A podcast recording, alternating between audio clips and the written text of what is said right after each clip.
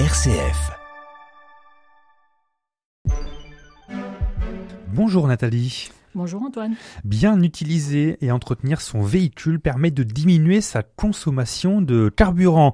Et avec la hausse des prix à la pompe, l'heure est aux économies. Quel premier conseil peut-on donner concernant les petits trajets du quotidien? Sur les deux premiers kilomètres, une voiture consomme 30 à 35% de carburant de plus, notamment à cause de son fonctionnement à froid. Alors à moins de 2 km, optez pour la marche, le vélo ou les transports en commun. Un deuxième conseil que l'on va donner à, à, nos auditeurs porte sur la pression des pneus. En quoi peut-elle agir sur la consommation de carburant? Une pression insuffisante augmente la résistance au roulement. La surconsommation de carburant peut alors osciller entre 2 et 10% Vérifiez les pneus tous les mois et contrôlez la pression à froid. Enfin, lorsque le véhicule est plus chargé que d'habitude, appliquez un surgonflage de 0,2 à 0,3 bar. Et Nathalie, il faut aussi veiller aux accessoires extérieurs de notre véhicule. Pourquoi?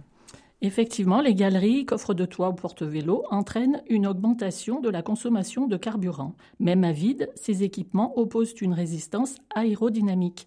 Pensez à enlever ces accessoires quand vous n'en avez plus l'usage.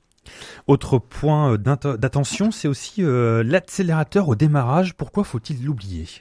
Avec les voitures actuelles, il n'est plus nécessaire d'appuyer sur l'accélérateur pour aider la voiture à démarrer. Si vous le faites, vous provoquez une consommation inutile de carburant.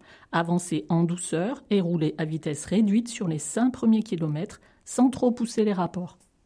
Justement, en parlant de, de rapport, que peut-on dire sur le changement de rapport de vitesse?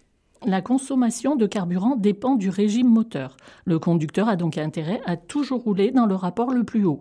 Au démarrage, passer dès que possible la seconde, puis monter les rapports rapidement. Le régime idéal se situe pour les moteurs à essence autour de 3000 tours minute et pour les diesels autour de 2400. Et lorsque l'on prend euh, l'autoroute, comme certains de nos auditeurs, comment peut-on diminuer sa consommation de carburant? Réduire la vitesse de 10 km heure sur un parcours de 100 km augmente votre trajet de 4 minutes, mais cela vous permet une économie de carburant de presque 1 litre. Avec vous, Nathalie, on continue de parler des conseils pour réduire sa consommation euh, d'essence. Que peut-on dire maintenant du freinage?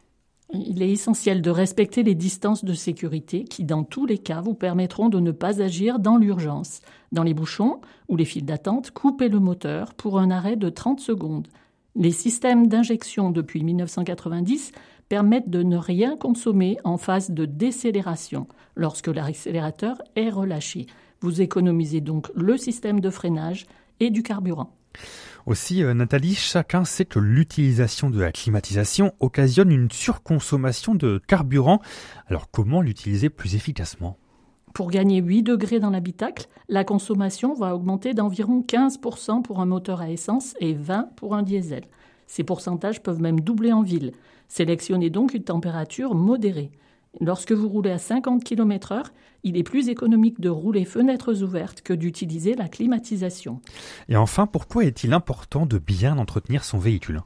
Un véhicule mal entretenu peut provoquer une surconsommation de carburant jusqu'à 25%.